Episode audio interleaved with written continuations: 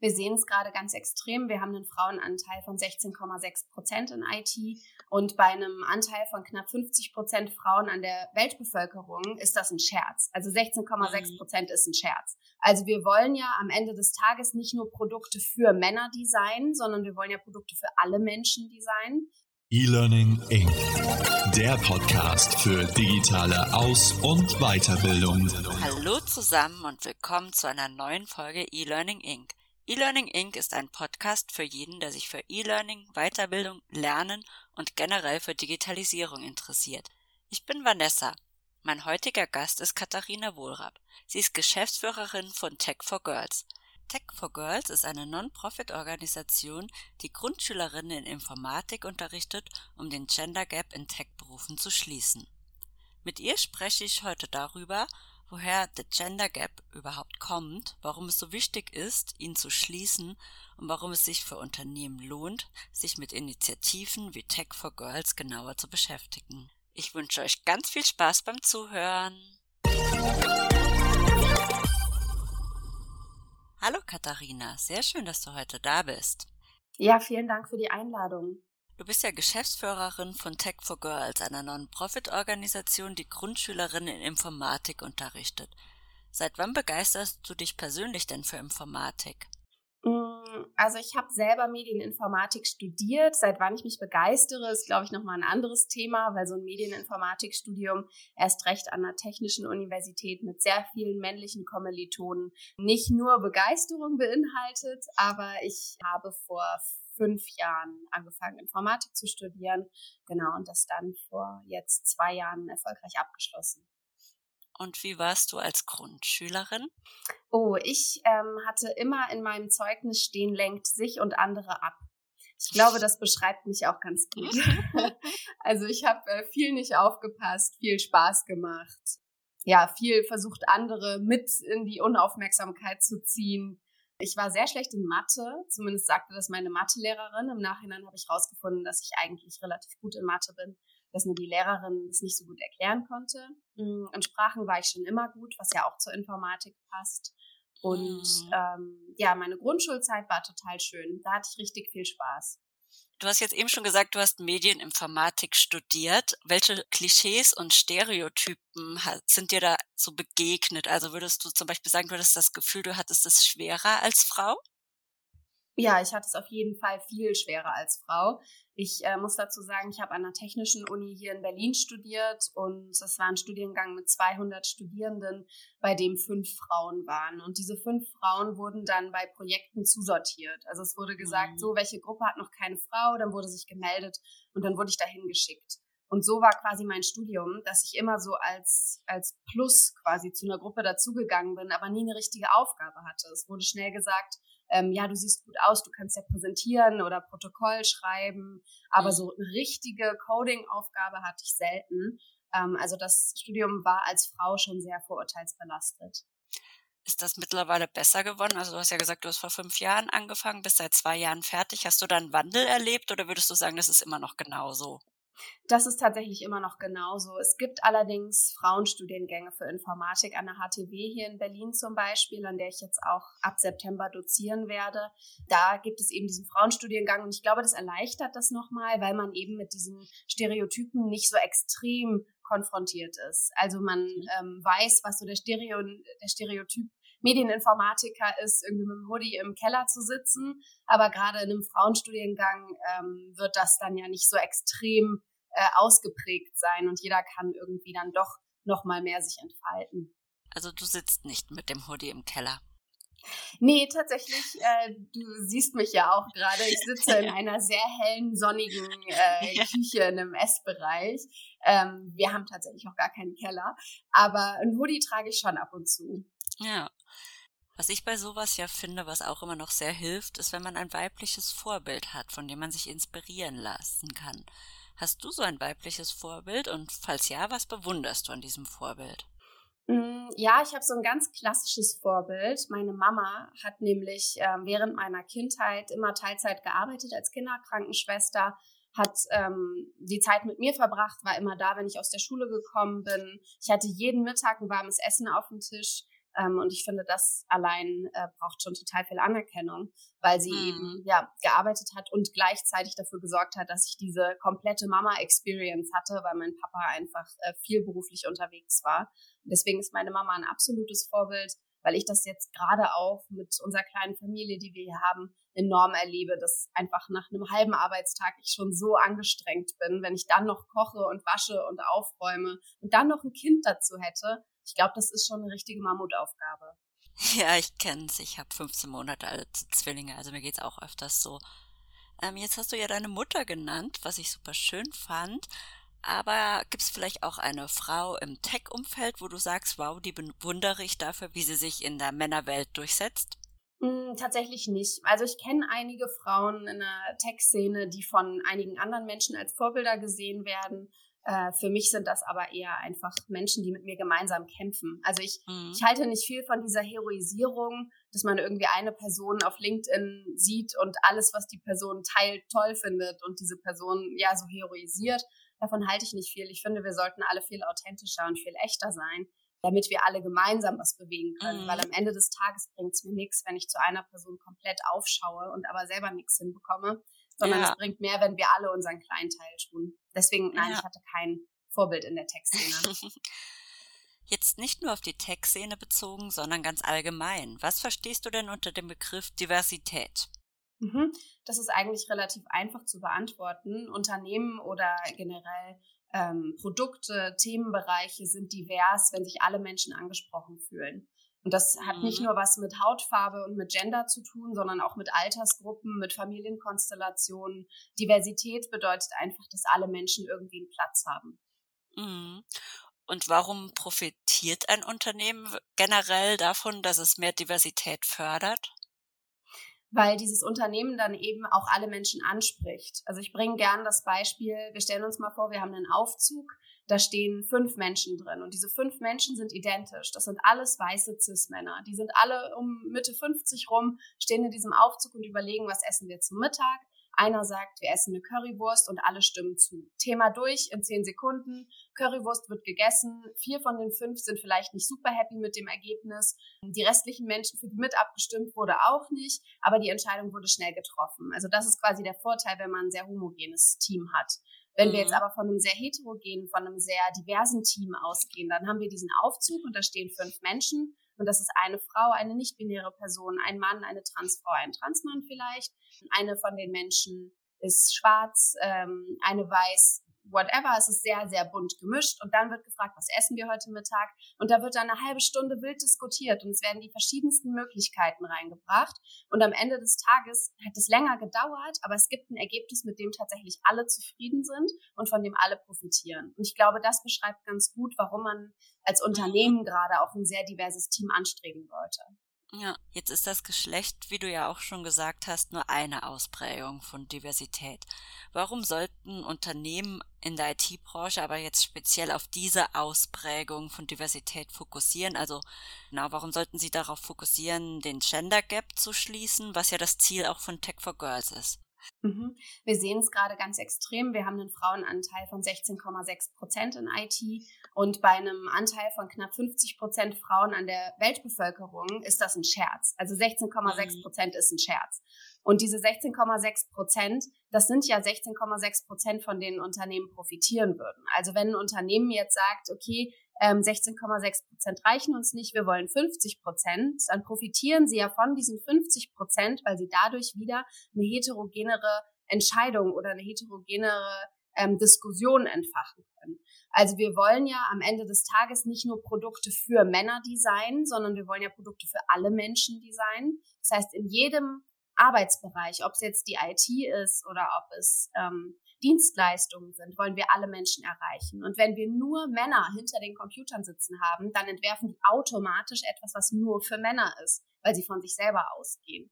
Und damit sprechen wir Frauen überhaupt nicht an. Das heißt, unser Gender Gap würde eigentlich noch viel, viel größer werden im Laufe der Zeit, weil Männer einfach für sich entscheiden. Das heißt, wir brauchen mehr Frauen hinter den Computern, die eben mit ihren eigenen Fähigkeiten das einfach noch mal ein bisschen umswitchen können, damit alle Menschen sich angesprochen fühlen und vor allem auch alle Menschen sich wohlfühlen. Ja. Woher glaubst du denn, kommt das? Ähm, was ist die Ursache? Denkst du, das liegt daran, dass Mädchen sich seltener für IT interessieren? Das ist eine super spannende Frage. Es ist nämlich so, dass im Zweiten Weltkrieg die Informatik ein komplett weibliches Thema war. Frauen haben programmiert und Männer haben das dann ausgewertet. Also Männer haben sich ja quasi schon ein bisschen wichtiger genommen, auch mhm. zu der Zeit schon, und haben dann gesagt, ihr könnt das mal für uns vorbereiten und tippen und wir werten das dann aus. Es war ein sehr weibliches Thema. Nach dem Zweiten Weltkrieg ist dann aufgefallen, damit kann man richtig viel Geld verdienen mit der Informatik und plötzlich war es ein Männerthema. Das heißt, dieser Gender Gap, der ist eigentlich relativ neu. Den gibt's nicht mhm. schon immer, sondern der hat sich nach dem Zweiten Weltkrieg einfach langsam entwickelt. Und wir sind da in Deutschland auch wirklich schlecht aufgestellt. In anderen Ländern sieht das viel, viel besser aus. Und das hat wenig damit zu tun, dass Mädchen irgendwie Mathe nicht können oder ähm, Informatik nicht verstehen, sondern das hat einfach nur was damit zu tun, dass die Generationen, die seitdem entstanden sind, das den Mädchen erzählt haben. Es wurde ihnen durch viele, durch Medien, durch Zeitschriften, durch Bücher, durch Eltern, durch Verwandte mitgegeben, dass sie das nicht können, weil sie es nicht verstehen. Und dass das eher was Logisches ist, was nur Jungs verstehen, was ja absoluter Bullshit ist. Mhm. Wie genau setzt sich jetzt Tech for Girls dafür ein, dass mehr Mädchen sich wieder für Technologie begeistern? Wir unterrichten bei Tech for Girls Schülerinnen ab der zweiten Klasse, also ab dem achten Lebensjahr, in Informatik. Das heißt im äh, Genauen, wir unterrichten sie in HTML, CSS, JavaScript und in Zukunft dann auch Robotik.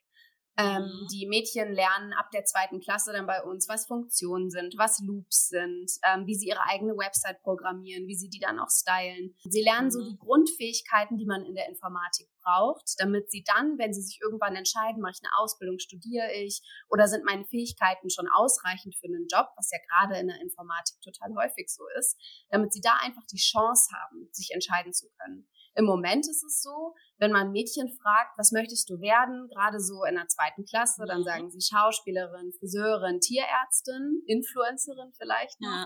Und da kommt überhaupt nichts Technisches, weil sie nicht wissen, dass das geht. Und jetzt bringen wir ihnen das bei, damit sie dann, wenn sie irgendwann in einer zehnten Klasse, in einer dreizehnten Klasse gefragt werden, und was willst du werden, dass sie dann sagen können, UI UX Designerin. Und eben auch wissen, was das ist und wissen, dass sie es können. Mhm. Also ab der zweiten Klasse und bis zu welcher Klassenstufe dann? Im Moment bis zur achten. Bis zur wir haben uns gerade äh, gesteigert. Wir haben bisher, also bis zu diesem Halbjahr, nur bis zur sechsten Klasse unterrichtet, sind mhm. jetzt aber auch auf die weiterführenden Schulen gegangen. Ja. Und warum habt ihr euch dafür entschieden, nur Mädchen zu fördern und keine gemischten Gruppen? Du hast ja eben jetzt zum Beispiel das Beispiel gebracht, dass bessere Entscheidungen getroffen werden, je diverser ein Team ist. Genau. Es ist allerdings im Moment so, dass wir Jungs auf einer, auf einer guten Mittellinie haben. Jungs haben alle Möglichkeiten und alle Chancen. Die dürfen alles machen. Die dürfen alles ausprobieren. Wenn die sagen, ich will Robotik lernen, dann schreien die Eltern Juhu und dann wird das Kind zu einem Robotikkurs angemeldet. Mädchen sind viele Schritte weiter unten. Wenn die sagen, ich will Robotik machen, dann sagt die Mama, uh, um, da sind bestimmt viele Jungs. Bist du dir sicher, dass du das auch als Mädchen machen möchtest? Das ist der erste Dämpfer, den das Kind kriegt. Dann geht sie in diesen Kurs und da sind nur Jungs. Fühlt sich vielleicht direkt nicht wohl, weil es nur Jungs sind. Wir haben wieder die Currywurstentscheidung und zweifelt das an. Zweiter Dämpfer.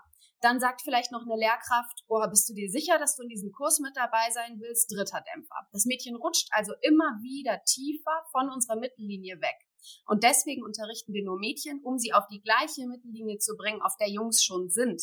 Weil wir einfach in unserer patriarchalen Gesellschaft Jungs von vornherein immer zu mehr motivieren und zu mehr begeistern. Das ist so. Da machen wir nicht aktiv was. Das ist einfach in unserer Gesellschaft so verankert. Und deswegen unterrichten wir nur Mädchen, damit sie auch eine wirkliche Chance haben. Und nicht nur die, na, du kannst ja alles werden, wenn du willst, Chance, die am Ende des Tages halt wirklich nichts bringt. Weil wenn man zu den Kindern sagt, du kannst alles werden, was du willst, ist das eine absolute Lüge. Nicht jedes Kind kann Bundeskanzlerin werden. Und nicht jedes Kind kann Astronautin werden. Da gibt's halt einfach Sachen, die ähm, erfüllt sein müssen. Aber unsere Kinder, die bei uns äh, in die Kurse gehen, die können auf jeden Fall in die Informatik gehen. Da stehen dann keine Sachen mehr im Weg. Hm. Habt ihr auch nur weibliche Lehrerinnen oder auch Lehrer? Wir haben auch männliche Lehrkräfte.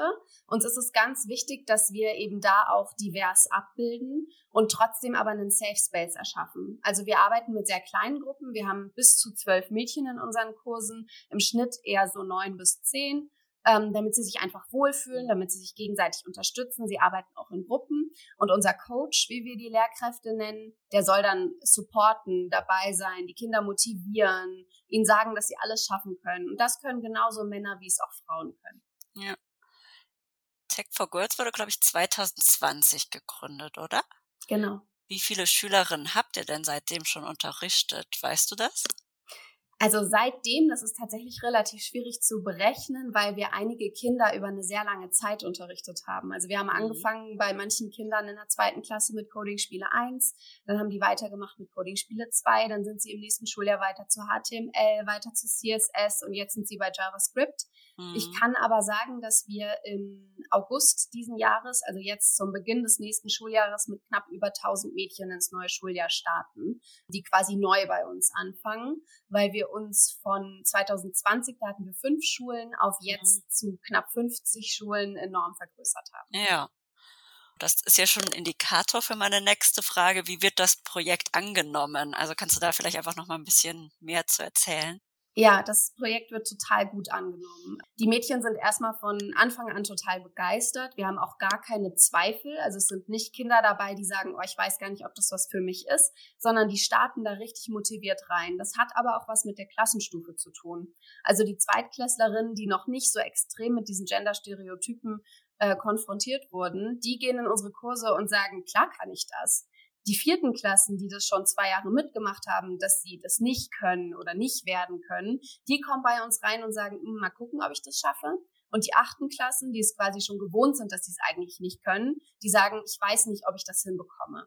Und da sehen wir mhm. ja auch, warum wir schon so früh anfangen müssen und die Mädchen eben schon in der zweiten Klasse einsammeln müssen, damit sie einfach schon dort merken, ich kann alles schaffen.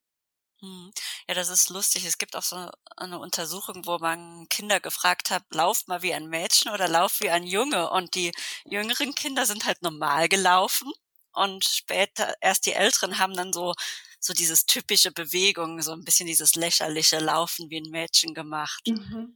Ähm, und die Mädchen kommen dann aber freiwillig oder ähm, das ist ja kein Pflichtfach sozusagen. Genau, das sind AGs. Also wir sind mhm. an sagen wir 95 Prozent der Schulen als AG. Das bedeutet, in Berlin gibt es einen Ganztag, also die Kinder bleiben bis 15, 16 Uhr eh in der Schule und kommen dann quasi nach dem Unterricht zu uns, anstatt in den Hort zu gehen. Ja. Sie können sich also aussuchen, gehe ich in den Hort, mache ich eine andere AG oder gehe ich zu Tech for Girls. Ja. Bei ungefähr 5 Prozent unserer Schulen sind wir als Wahlfach. Das heißt, die Kinder können während ihrer Unterrichtszeit sich ein Fach aussuchen, was kein Fach wie Mathe, Deutsch, Englisch ist, sondern so eine Art Extrafach und müssen dann zwischen ein paar Fächern eins wählen. Das heißt, da sind die immer noch freiwillig, mhm. aber ein Ticken weniger freiwillig als in den AGs, ja. weil sie ja ein Fach auswählen müssen. Macht das einen Unterschied? Sind die einen? Ja. Also die Macht einen Unterschied. Die AG-Kinder sind äh, deutlich motivierter, die haben viel mehr Spaß, weil sie halt mhm. super freiwillig da sind. Mhm. Die Wahlpflichtkinder, da hast du manchmal schon so ein, zwei dabei, die gar nicht wissen, warum sie da sind. Die Freundin hat sie irgendwie mit eingetragen, weil sie nicht alleine hin wollte. Die anderen AGs findet sie langweilig und dann nehmen sie halt Tech for Girls. Mhm, aber wir wollen ja niemanden zu, zu ihrem Glück zwingen. Deswegen ja. lassen wir die Kinder dann auch einfach ihre Sachen machen. Also wenn sie ähm, keine Lust haben, mit uns zu lernen, sondern irgendwie lieber was malen wollen, was lesen wollen, dann dürfen sie das auch total gerne machen. Uns ist es wichtig, dass sie sich wohlfühlen. Ja. Arbeitet ihr auch mit Unternehmen zusammen? Genau, wir arbeiten mit Unternehmen zusammen, die Schulpatenschaften bei uns anbieten. Wir haben einige Schulen in Berlin, die es sich nicht leisten können, unsere AG anzubieten. Also weder die Schule noch die Eltern haben die finanziellen Mittel dafür. Und da suchen wir dann für diese Schulpatenschaften Unternehmen, die, die übernehmen für ein Schulhalbjahr oder ein ganzes Schuljahr für mehrere Schulen oder für eine.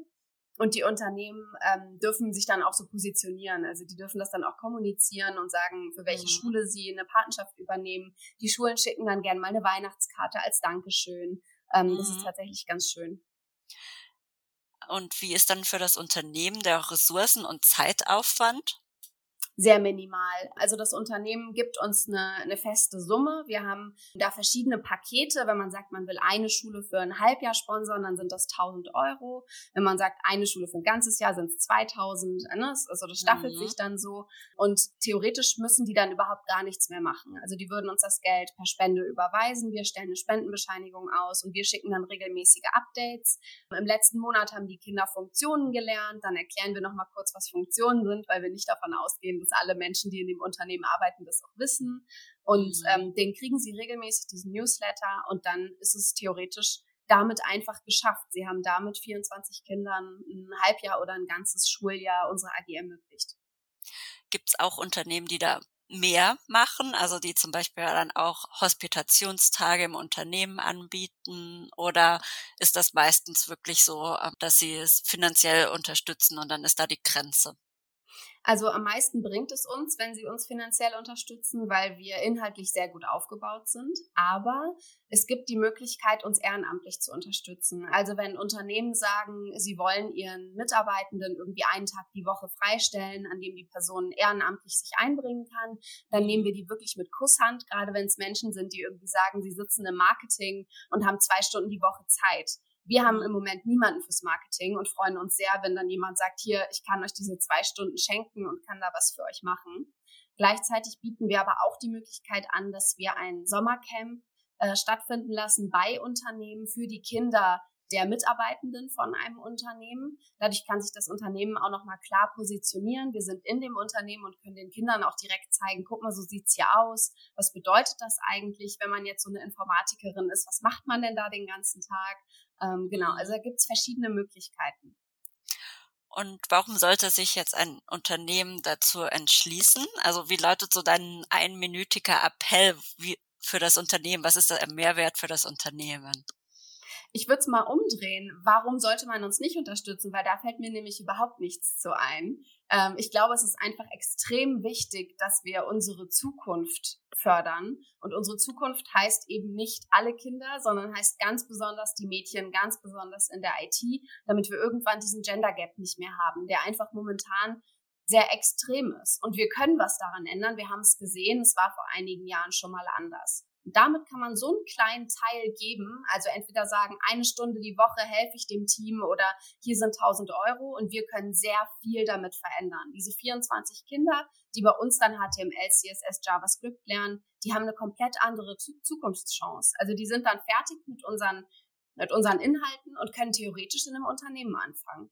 Also natürlich haben sie nicht Informatik studiert, aber sie haben Grundkenntnisse, um dann noch sowas wie Python dazu zu lernen. Und das geht eben auch ohne Studium und ohne Ausbildung. Und wenn jetzt das Interesse geweckt ist, an wen kann sich da jetzt jemand aus dem Unternehmen, der den Podcast gerade hört, wenden?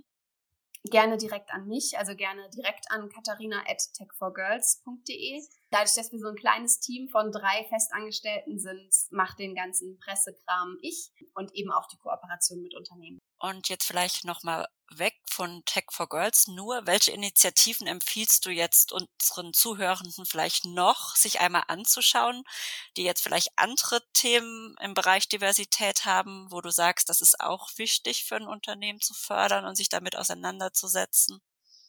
Da gibt es total viel. Also was ich auf jeden Fall empfehlen kann, ist sich einfach mal bei LinkedIn oder bei Instagram, je nachdem auf welcher Plattform man so unterwegs ist, mal die Accounts anzuschauen. Es gibt ganz viele Menschen, inklusive mir, die versuchen da so ein bisschen Aufklärung zu machen und mal zu sagen, was ist überhaupt Diversität? Diversität ist nicht nur Männer und Frauen. Diversität mhm. ist deutlich mehr. Und ich glaube, dass man da mit vielen einzelnen Stimmen schon sehr gut aufgehoben ist. Einfach mal, um sich anzuschauen, was fehlt denn bei mir? Warum bewerben sich keine Frauen? Oder warum bewerben sich keine nicht-binären Menschen bei mir und nur Männer? Da kann man ja tatsächlich relativ viel aktiv dran verändern.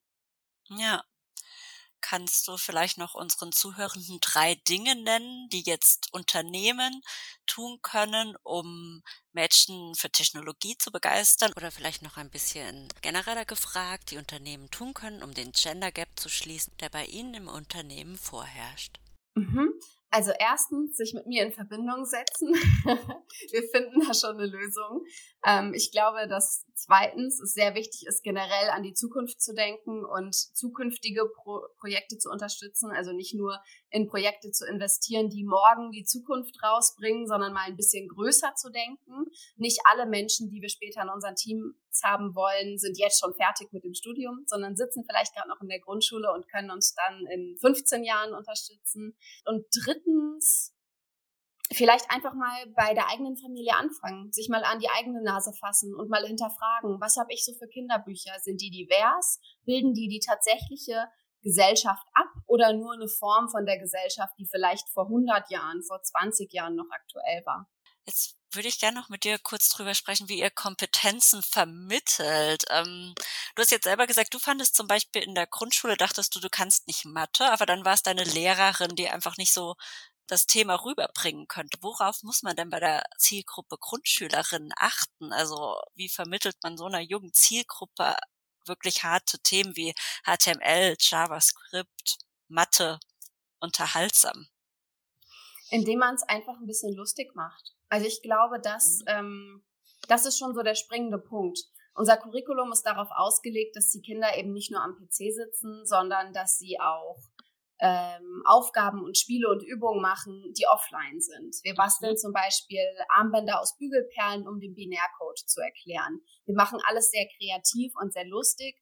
Und ich glaube, dass es auch wichtig ist, mal Themen aufzugreifen. Also wenn wir merken, dass die Mädels bei uns in der Klasse sich alle über das gleiche Thema unterhalten. Gestern hat die Lehrerin Kekse mitgebracht oder so. Großes mhm. Thema, alle schwätzen drüber. Dann kann man nicht einfach mit seinem Unterricht weitermachen und davon ausgehen, dass sie trotzdem zuhören, sondern dann darf man das auch ruhig mal aufgreifen und einfach mal mhm. fragen, ah cool, was waren das für Kekse? Und äh, konntet ihr die alle essen? Waren die lecker? Warum hat sie die denn mitgebracht? Dann ist das Thema in drei Minuten durch und dann kann man den Unterricht machen. Wenn sich das aber wirklich 45 Minuten getuschelt durchzieht, dann bringt das niemandem was. Mhm.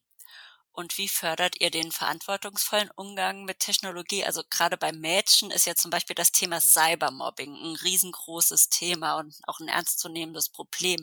Thematisiert ihr das auch in euren AGs? Ja, wir versuchen so ein bisschen generell den Umgang mit den sozialen Medien auch aufzugreifen. Wir sprechen auch über Urheberrecht, also warum dürfen wir nicht einfach Fotos von irgendjemandem machen und mhm. hochladen. Wir sprechen über alle Themen, die irgendwie grob was mit dem Internet und mit dem Computer zu tun haben. Wir machen das aber ein bisschen ähm, seichter. Also wir binden das so ein in unser Thema und sagen so, komm, heute machen wir Fotos für unsere Website und übrigens, das ist Urheberrecht. Wir stellen uns auch nicht mit dem erhobenen Zeigefinger hin und sagen, ihr dürft einander nicht mobben auf WhatsApp, sondern wir stellen uns dahin und sagen so, warum machen wir das und warum machen wir das und was mhm. ist Ethik? So, in dem Sinne. Ja. Ich glaube, in unserem Vorgespräch und auch auf LinkedIn hast du auch so stehen, dass du selber dich so ein bisschen als Mental Health Aktivistin siehst und dass das Thema dir total wichtig ist. Wie gehst du denn mit dem Thema Mediensucht um, was ja neben Cybermobbing auch nochmal so ein Thema ist? Wie ich privat damit umgehe? Ja, privat oder halt auch, also wird auch das thematisiert? Was rätst du dazu?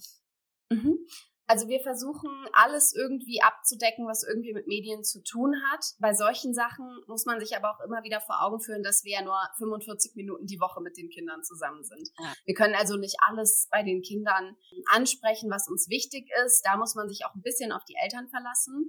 Allerdings, wenn uns auffällt, dass ein Kind vielleicht immer am Telefon hängt und die Kinder haben tatsächlich schon in der zweiten Klasse ihre ersten Handys oder dass das Kind mit der Aufmerksamkeit nicht so da ist, dann sprechen wir schon noch mal andere Lehrkräfte an oder eben auch die Eltern. Mhm. Wir nehmen aber nicht die gesamte Verantwortung auf unsere Schultern. Mhm, ja. Privat ähm, orientiere ich mich sehr an meiner Bildschirmzeit auf meinem iPhone, die mir ja anzeigt, wie lange ich an meinem Telefon war. Und ich habe bei Instagram eingestellt, dass Instagram mir immer nach einer Viertelstunde eine Aufmerksamkeitsnachricht schicken darf. Ähm, deine Zeit ist jetzt abgelaufen, mach doch mal eine kurze Pause und dann komm wieder. Und das funktioniert für mich total gut. Mhm.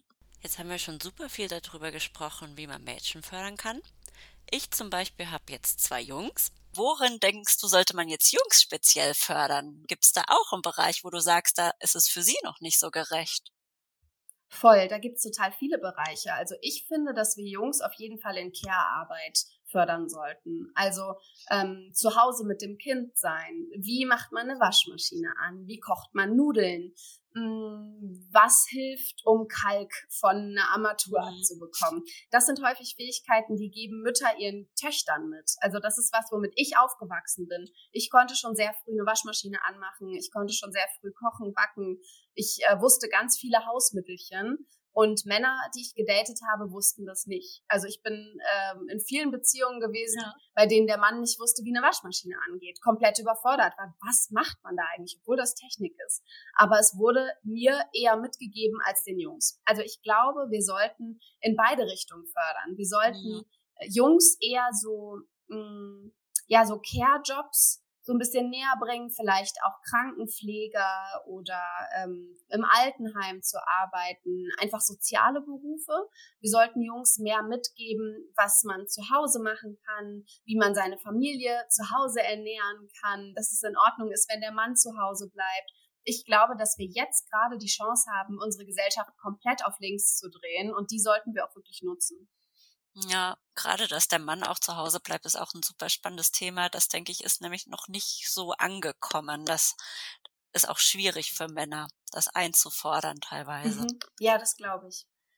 Ja, vielen Dank für das spannende Interview. Ähm, jetzt komme ich noch zu den zwei Abschlussfragen, die es immer am Ende des Podcasts gibt. Und zwar die erste ist, weil wir ja ein Weiterbildungspodcast sind, kannst du unseren Hörern einen persönlichen Tipp geben, wie sie das Thema Weiterbildung angehen sollen für sich?